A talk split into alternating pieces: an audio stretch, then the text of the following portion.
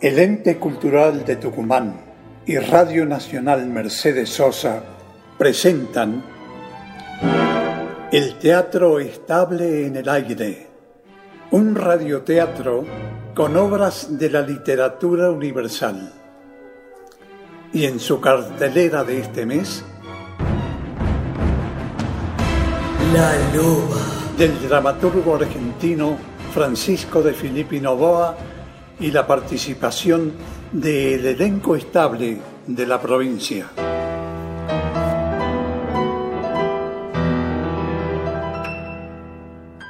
Con Andrés D'Andrea en los relatos, Noé Andrade como Rosario, Ricardo Podaza, Roque, Alejandra Páez Sadas, Úrsula, Sergio Matías Domínguez, Salvador, Nelson Alfonso, Julio, Daniela Canseco, Mamá Ana, Marco Cerda, Pietro, Mariano Juri, Genaro, Ignacio Jael, Curcio y Morita D'Andrea como Rosarito de cinco años.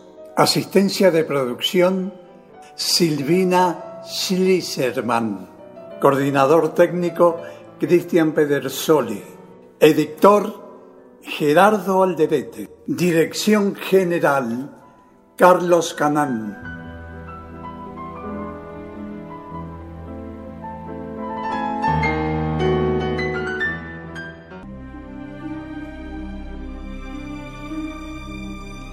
Su rostro, emergiendo del alto cuello de su eterno vestido negro, mostraba arrugas de una vejez prematura que había truncado su juventud.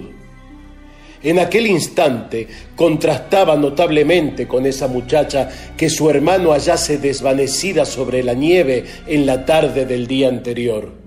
Esa muchacha era hermosa, de una hermosura agresiva, mórbida, sensual. Úrsula, tras contemplarla un instante, había bajado los ojos, como ocultando un temor, una sospecha. Luego se marchó del cuarto y no volvieron a verse en el resto de la mañana. Cerca del mediodía llegó Roque, el rudo amo de la casa. Sus botas de grueso cuero taquearon en la amplia sala.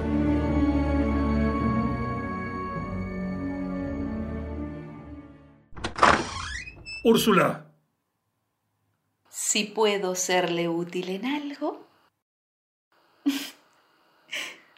¿Por qué me mira así? por nada. Me sorprende verla en pie.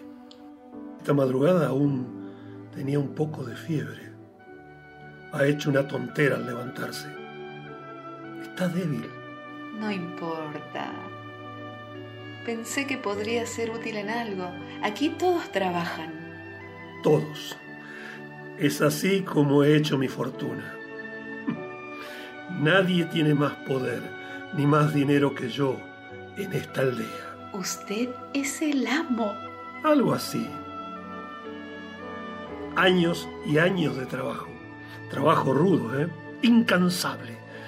Mucha gente se pregunta, ¿para qué quiere Roque tanto dinero?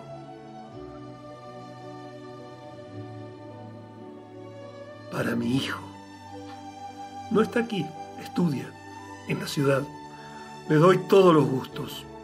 Es feliz, nada le falta. Trabajo para él. Somos muy amigos, muy amigos. Nada de padre y de hijo, no, no. Salvador y yo somos muy amigos, grandes amigos. Así lo acostumbré desde chico. Salvador perdió a su madre cuando apenas tenía ocho años. Y desde entonces, Úrsula y yo nos ocupamos de él.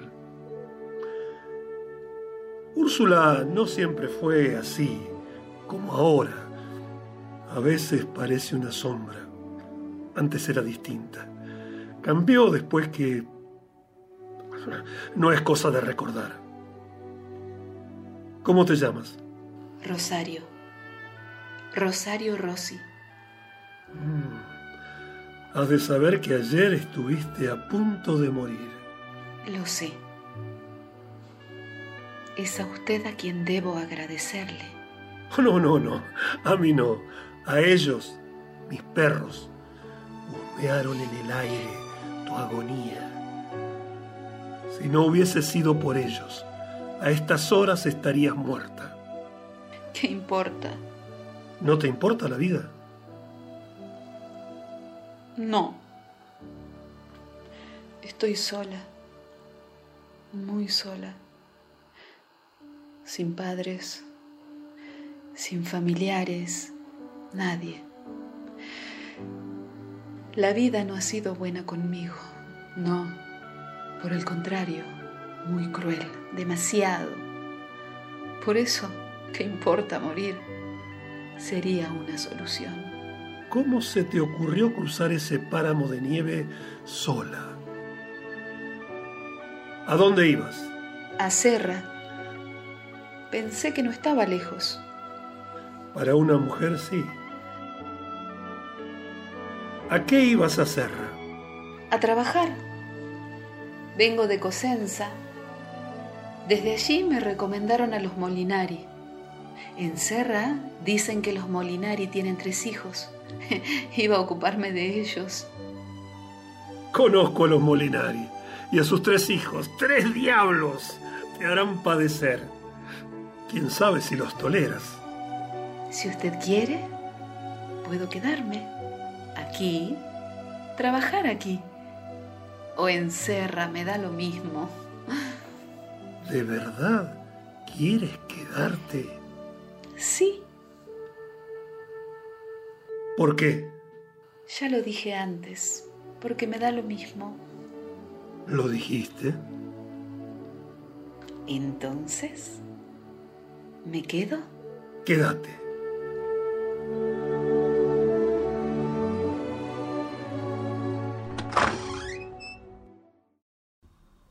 Usted, levantada. No debió hacerlo. Le dije lo mismo. ¿Y tú? ¿A dónde fuiste? ¿Debo decírtelo? ¿A dónde fuiste? Es cosa mía. Y también mía. Imagino dónde has estado. ¿Y si lo imaginas qué? Estuve allí. Allí mismo. ¿Y qué? Te he dicho que no quiero que lo hagas. Te lo he prohibido. Igual fui. Seguiré yendo. Te lo prohíbo. Es tiempo de terminar de una buena vez con esa maldita historia de Pietro y de... ¡Cállate! Es tiempo de terminar.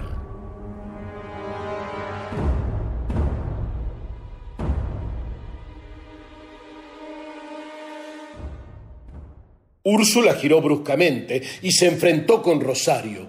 Sus ojitos inquietos, inyectados en rabia, buscaron los de ella, como tratando de sorprender un secreto celosamente oculto.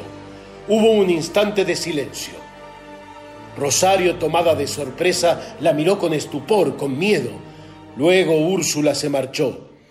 Y cuando Rosario fue a su cuarto, al pasar junto a la mujer, oyó sus sollozos. Entonces... Señorita Úrsula. Váyase. Cierre esa puerta, déjeme en paz. Váyase.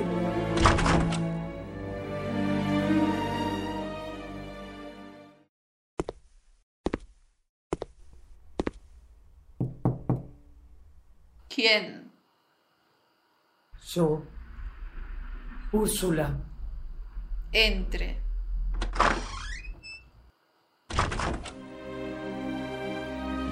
Vengo a disculparme. Hace unos instantes me porté mal con usted. Le grité que se fuese, que me dejara en paz.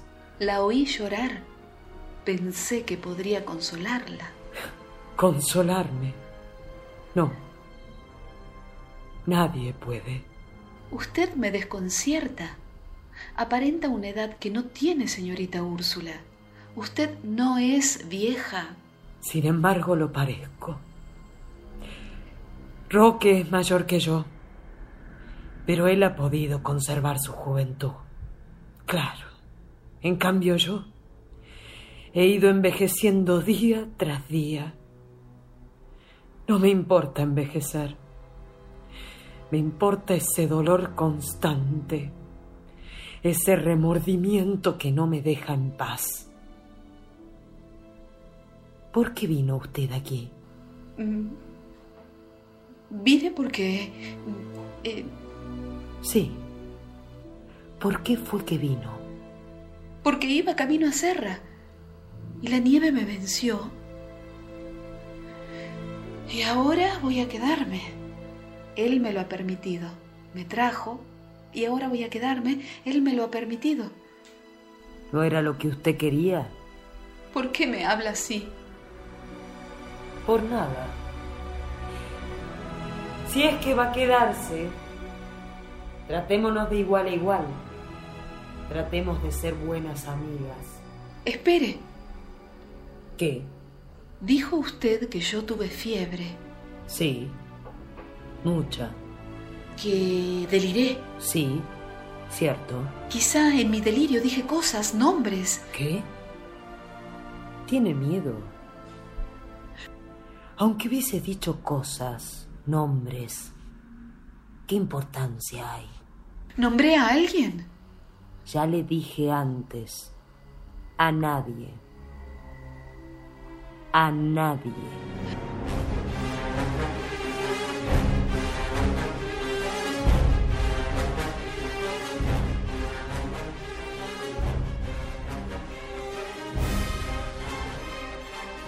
Cuando Úrsula abandonó su cuarto, Rosario ocultó el rostro entre las manos, reprimió su llanto, ese llanto ronco y doloroso que le acongojaba el pecho, que subía en sollozos a su garganta.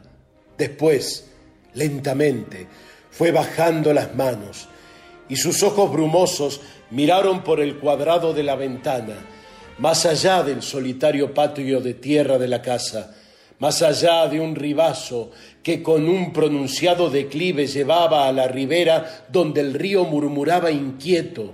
Sí, sus ojos no alcanzaban a ver más allá, pero su alma presentía el paraje, una casa de madera destruida por el tiempo, castigada por los vientos, por el abandono de una huerta reseca, y dos cruces, dos cruces alzándose como gritos, gritos que repercutían en su alma, que la encendían de rabia, de rencor, dos cruces, dos seres muertos, queridos y a quienes había que vengar.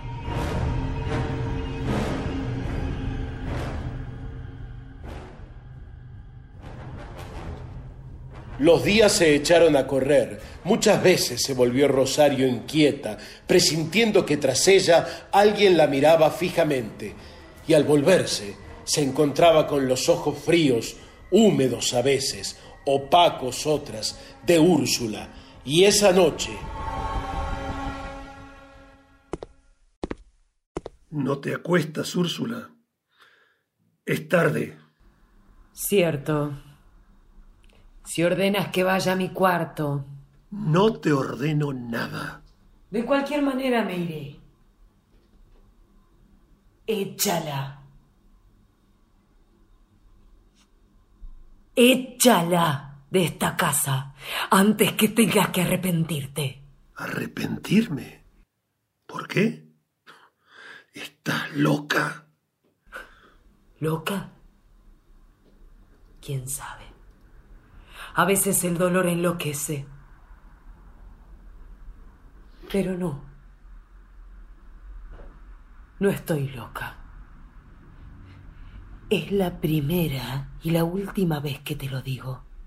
Y si no me haces caso, allá tú. Échala.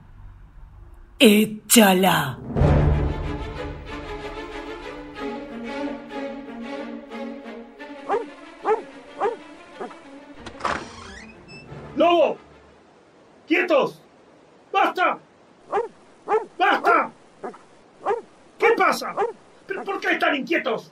¡Basta!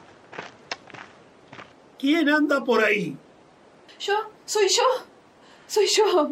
Ay, Se me ocurrió salir de la casa a dar un paseo. Al regresar, los perros me descubrieron. Y se ocultó para que yo no la viese. ¿Por qué? No, no, no, no, no me oculté. Iba a seguir mi paseo. En una noche como esta, hace frío. Yo no lo siento.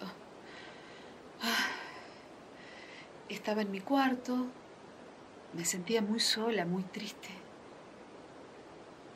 Tenía ganas de llorar. Pensé que saliendo terminaría con esta sensación de angustia. ¿Terminó? No. Quizá me siento peor que antes. Esta soledad, esta tristeza son enormes.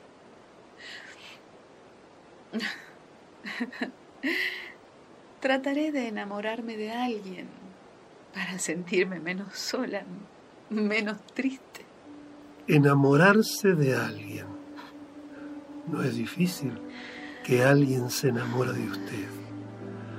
No, no es difícil. Sus ojos, su pelo, su boca. Mi boca. Su boca. Mi boca. ¿Qué? Váyase. Vuelva a la casa, a su cuarto. ¿Por qué? Porque sí.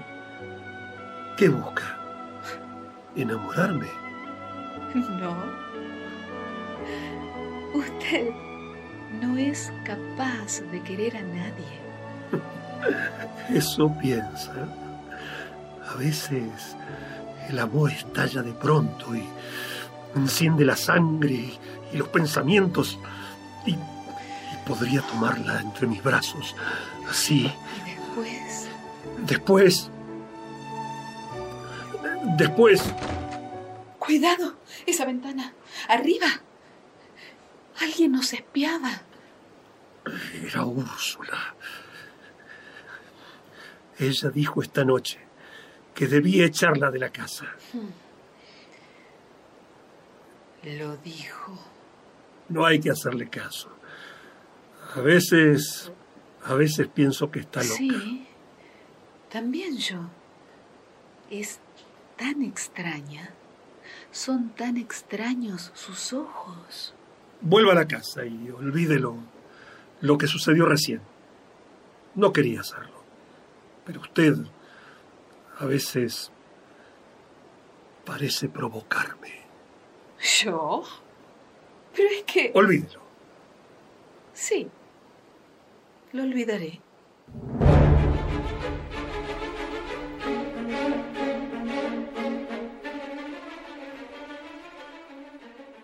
Rosario, llevando en los labios una amarga sonrisa, se marchó. Entre las sombras de la noche cruzó el patio de tierra de la casa. Después, al abrir la puerta, su silueta destacó como grabada en luz y en sombras, su cintura estrecha y sus mórbidas caderas, sus hombros breves. Roque lentamente se pasó el dorso de la mano por la frente, como ahuyentando un pensamiento. Aún sentía en el rostro, como caricia, el aliento cálido y húmedo de aquella muchacha. Mientras Rosario ascendía por la escalera hacia el piso alto, sus pensamientos la asusaban. Los recuerdos, dolorosos recuerdos, caían sobre ella. Volvía a oír aquellas angustiosas voces del pasado. ¡Entrégate, Pietro! No, antes quiero ver a Úrsula. Gritarle que... ¡Entrégate! ¡Entrégate!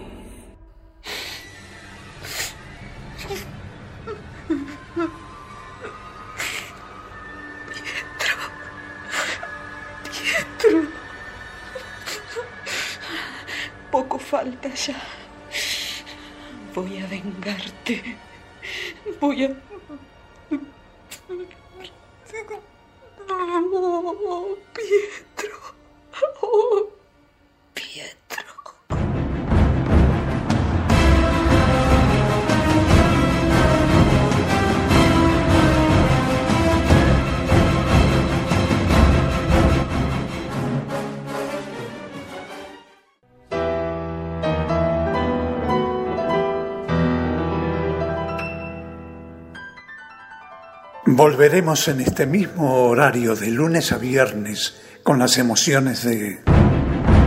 La luz.